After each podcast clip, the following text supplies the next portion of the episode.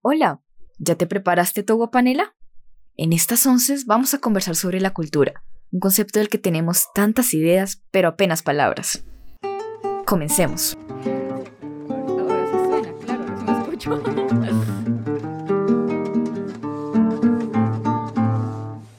Agua Panela con Lengua es un podcast diverso en pensamiento. Agua panela.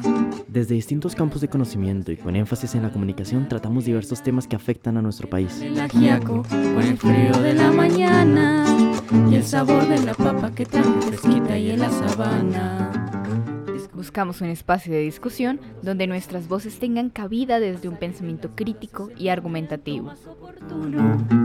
Dígame usted si conoce la molienda o el azúcar es solo una bolsa que le compra en la tienda. Acompáñenos a estas oncecitas a lo colombiano mientras les compartimos las discusiones que normalmente nos dejamos entre el tinto y el envuelto. Buena, cuénteme ¿O acaso ha olvidado sus antepasados y su raíz? ¿O acaso ha olvidado sus antepasados y su raíz? Bueno, nos encontramos otra vez aquí grabando y hoy tratando un tema muy especial. Pues bueno, sa- sabemos que vamos muchas semanas sin publicar nada, pero estábamos saliendo del semestre, estábamos por algunas cuestiones del trabajo, entonces así es como, como es la vida. Y además preparándoles un programa especial. Bueno, sí, e- eso también, pero bueno, ya que sacó el programa, ¿cuál es el programa? Bueno, el tema del programa va a ser identidad cultural colombiana como tal. Por supuesto, para poder llegar a hablar sobre identidad cultural colombiana vamos a tener que dar muchos pasos para poder entrar a ese tema y que todos sepamos en dónde nos estamos parando y cómo es que vamos a entrar a la discusión. Uy, no, muchos pasos, qué pereza. Fuera. Fuera, bueno, no, no. Bueno, hoy estamos aquí, limón, panela y caña. Pero caña nos acompañará un poquito más adelante. Por ahora seremos panela y limón. Bueno, para llegar a la identidad cultural, tenemos que saber qué es cultura, ¿no? Necesitamos definir bien como, como qué carajos con la cultura. Así que, ¿qué carajos con la cultura, panela? Bueno, esa es una pregunta interesante, porque parece que nadie se pone de acuerdo. Hay diferentes definiciones. La que investigué para este podcast, para este programa, era con respecto a la UNESCO y con un autor que voy a nombrar más adelante. Pero me pareció súper curioso que estos dos autores, bueno, en la UNESCO y Fisher, que luego les dejamos en la caja de descripciones la bibliografía, tomaban la cultura como algo distinto, pese a que la miraban también desde, ambos la miraban desde la antropología. Algo distinto a. Bueno, lo que sucede es que la UNESCO decía que la cultura es el conjunto de los rasgos distintivos espirituales y materiales, intelectuales y afectivos que caracterizan a una sociedad o a un grupo social y que abarcan, además de las artes y las letras, los modos de vida, las maneras de vivir juntos, los sistemas de valores, las tradiciones y las creencias. Esto además lo tomé también del Ministerio de Cultura de Colombia. Pero por partecitas, ¿me lo puedo repetir por partecitas? Por partecitas, si bien lentico y bien pronunciada, Sí, por ver. favor. la cultura es el conjunto de los rasgos distin- distintivos. No tanto, no tanto. De los rasgos, es el conjunto de rasgos distintivos. Sí, Haces, haces muy bien. bien, espirituales y materiales, Rasgos distintivos, espirituales y materiales. intelectuales y afectivos que caracterizan a una sociedad o un grupo social y que abarcan además de las, además de las artes y las letras los modos de vida. Bueno, ahí tengo un problema. Cuéntame. ¿Rasgos distintivos de qué? Porque si yo tengo rasgos distintivos, tengo una comparación. Entonces creo que está. Creo que esta definición está elaborando una nueva cultura a partir de una vista comparada interculturalmente. Sí, claro. Pero eso no siempre es así. Por ejemplo, ¿Una comunidad aislada no- acaso no tiene cultura? bueno, buen punto, pero si alguien llegara a estudiarla también lo haría desde la comparación. Pero lo estaría haciendo mal. Esa es la mala antropología. ¿Ah, sí? Sí, la antropología hay que entender, hay que entender el grupo social desde el grupo social. Mm. no desde lo que no es el grupo social y entonces son unos pinches bu- burdos por no seguirse a, a, a lo que nosotros estamos haciendo, que era lo que se hacía en la antropología antigua. Me parece que lo que la definición aquí no es necesariamente lo que tú estás diciendo. Ok. Porque podría decir que Colombia se diferencia culturalmente hablando. Bueno, no vamos a meternos con lo que involucra toda esa generalidad, pero que se diferencia, por ejemplo, de México. Ok. Aún así, yo no estoy entrando a negar que los dos tengan una cultura que a pesar que es distinta, tenga que regirse a unas reglas. Cierto, pero no, la cuestión es que tengo que medir la cultura con respecto a otro, porque también se podría pensar la cultura a partir de los rasgos de una sociedad, no necesariamente comparado. No necesariamente comparados, pero a posteriori es inevitable comparar. Pero eso no hace que para definirlo sea necesario comparar, porque la definición de la UNESCO, según esto, es ¿Comparativo? es comparativo, rasgos distintivos. Para tener rasgos distintivos tengo que comparar dos cosas. Si tengo dos comunidades que tienen los mismos rasgos, Sí, sí, pero creo que es natural en nosotros distinguir, comparar. ¿Acaso de pronto no te has encontrado con una persona extranjera y no has dicho, no has notado las diferencias que pueden tener culturalmente hablando? claro, pero es que hablo de la innecesidad de, de, de comparar en este caso. Mm, No me parece inne- innecesario, pero creo que por eso es que lo dejan tan amplio, porque si tú ves la definición es muy amplia, te dan muchas cosas que no tienen tanto aterrizaje, de pronto con la intención de no demarcar ya desde el inicio un posible resultado. No creo, no me convence. Por otro lado, mientras hablaba me di cuenta de algo y es que puede que sí sea comparado. Dice los rasgos distintivos, espirituales y materiales. Digamos que si tengo dos personas que tienen los mismos rasgos, es decir, no distintos sino iguales, son parte de una misma cultura. Pero si tengo dos personas que tienen dos rasgos distintos, pertenecen a dos culturas distintas. ¿Dos rasgos? Que tienen el mismo rasgo, eh, bueno, que tienen un rasgo distinto. Un rasgo presente en A, pero no en B, significa que son distintos. Un rasgo No. presente en A y en B significa que son iguales. Pues son distintos, pero creo que eso no implica que tengan otra cultura. Eh, pero eso lo vamos a ver de pronto más adelante con una, una observación que me pareció súper interesante del autor que traemos a comisión, que es Fisher. Ok, ok. Ahora, hay otra cosa que me resulta curiosa de esta definición de la UNESCO a la que se adjudica el Ministerio de Cultura colombiano. Porque la verdad, si la cultura es tan amplia para modos de vida, sobre todo modos de vida es lo que más me interesa, y maneras de vivir juntos y etcétera. Bueno, ¿dónde está el fomento a la cultura por el Ministerio de Cultura? El Ministerio de Culturas es casi que recreación y deporte.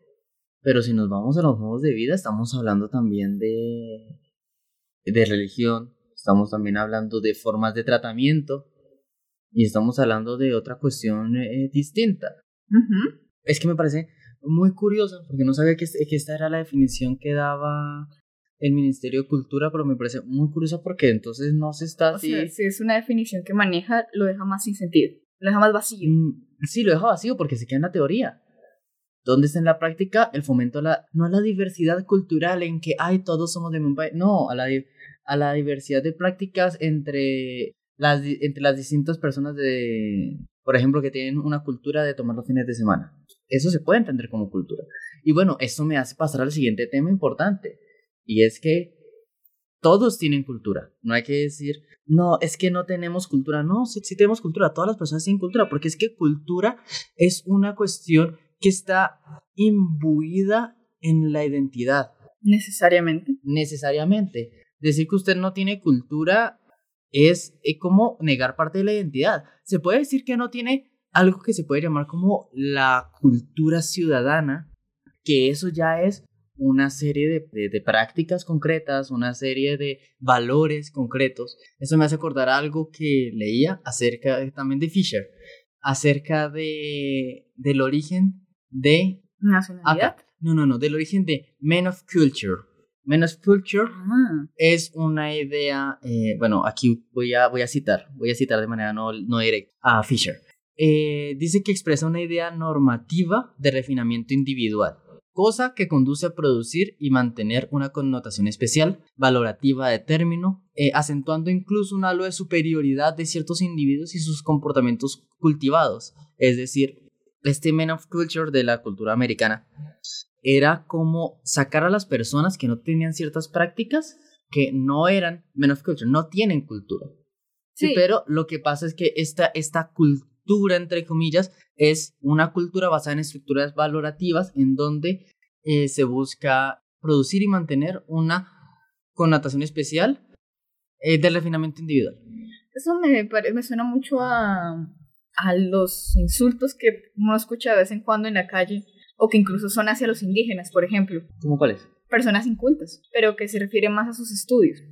Es decir, aquí tenemos que decir que eso no es cultura. Referirnos a sus estudios como tal no es cultura. Y es, ahí estaríamos usando mal el término, ¿no te parece? Cierto, sí. Y de hecho, pues para este programa también por eso iniciamos desde cultura. No nos queremos conducir por ahí. Ah, ¿te falta algo más? Eh, pues iba a decir que iba a terminar la cita. Ortega, por ejemplo, alude a esto con la figura de gentleman, caballero inglés, y del hidalgo español, con el hombre de buena compañía, eh, hombre de gran compañía de Francia del siglo XVII, y la jeune selle, eh, que es el ideal femenino de belleza y virtud de finales del siglo XVIII en Alemania, o el Dichtaundenker, eh, poeta y pensador de comienzos del siglo XIX también en Alemania. Siempre ideales. Pareciera que la cultura al final sigue siendo ideales. Pero no, Pero no. pero no, porque es que no tiene sentido. Puede tener algún sentido, pero no es el sentido que nos interesa trabajar.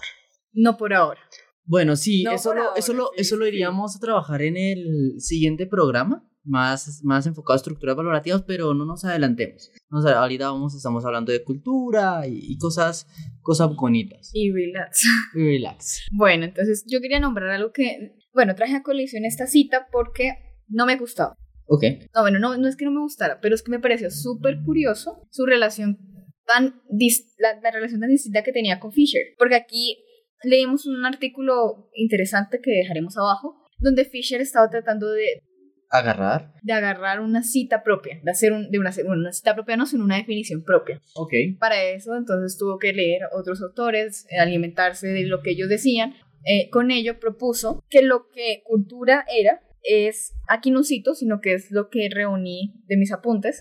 Cultura es aquí aquello observable en el ámbito público que integra al individuo con la sociedad dentro de actos simbólicos. ¿Qué es lo importante de acá? Ya, ya vamos. ahí Sí, ya por vamos. favor, genio. ¿Qué es lo importante de acá? Que aquí no me están nombrando en ningún momento cosas que tengan que ver con el individuo como tal, con su psique. Por ejemplo, las estructuras valorativas. Fisher decía que era un problema meterse con las estructuras valorativas porque eso, eso, eso llevaría a la parte psicológica. Y una forma de ver la parte psicológica del individuo es a través de la reflexión, pero la autorreflexión.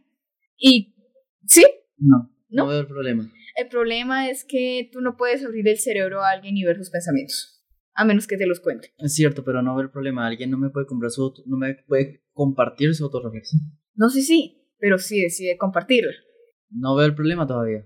Bueno, que aún así met- meterse con la, con, el indi- con la mente del individuo depende de muchos factores y sobre todo de, de decisión del individuo. Entonces, mm, no pre- prefirió separarse de esa parte para analizar lo observable, lo directamente observable. Ok, entonces usted está, no sé si está sacando de este saco lo que aquí por la UNESCO se define como los sistemas de valores y las creencias.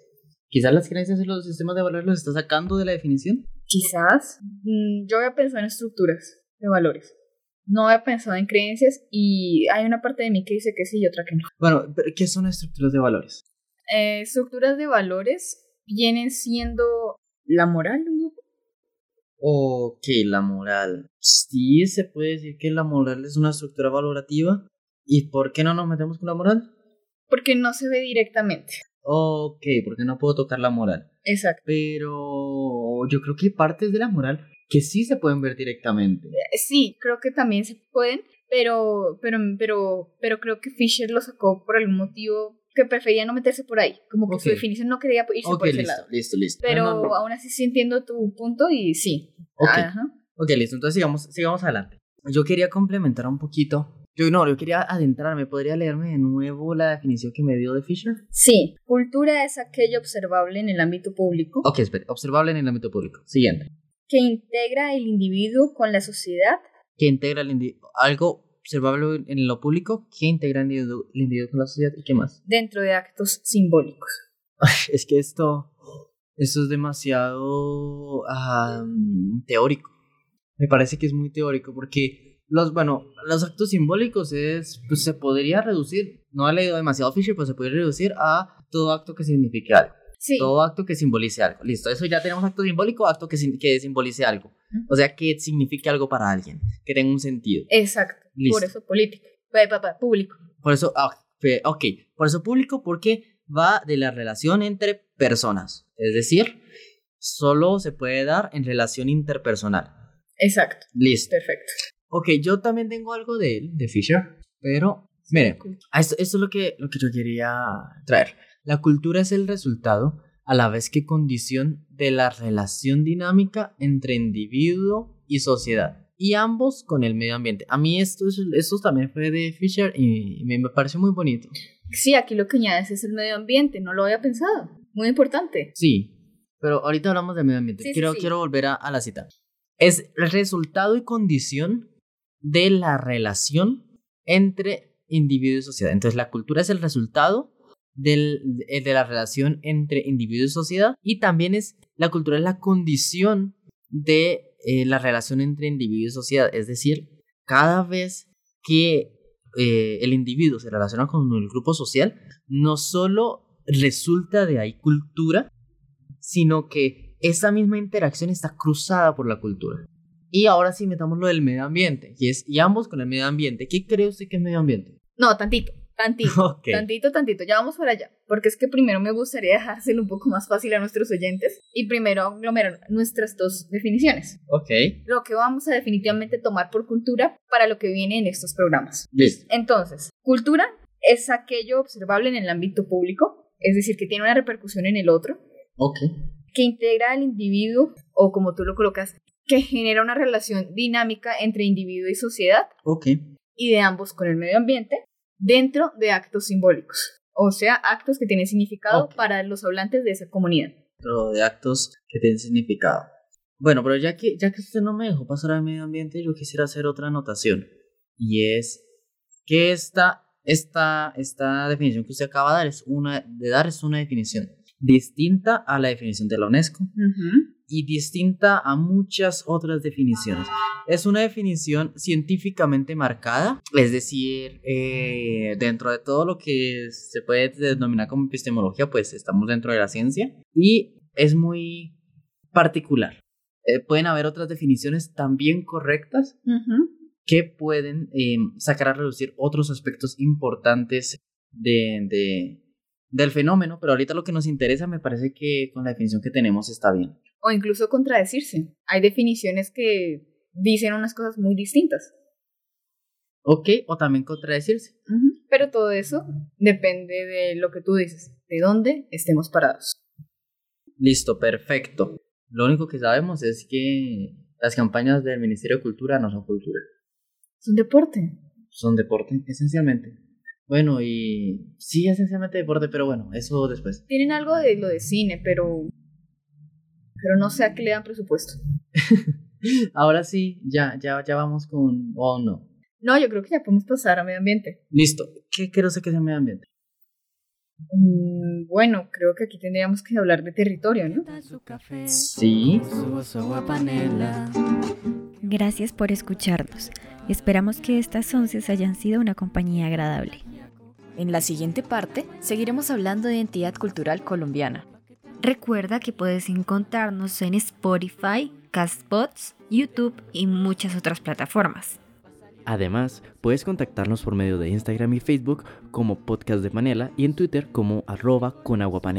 Estaremos felices de recibir tus comentarios y recomendaciones. en la tienda, cuénteme que sabe de su tierra.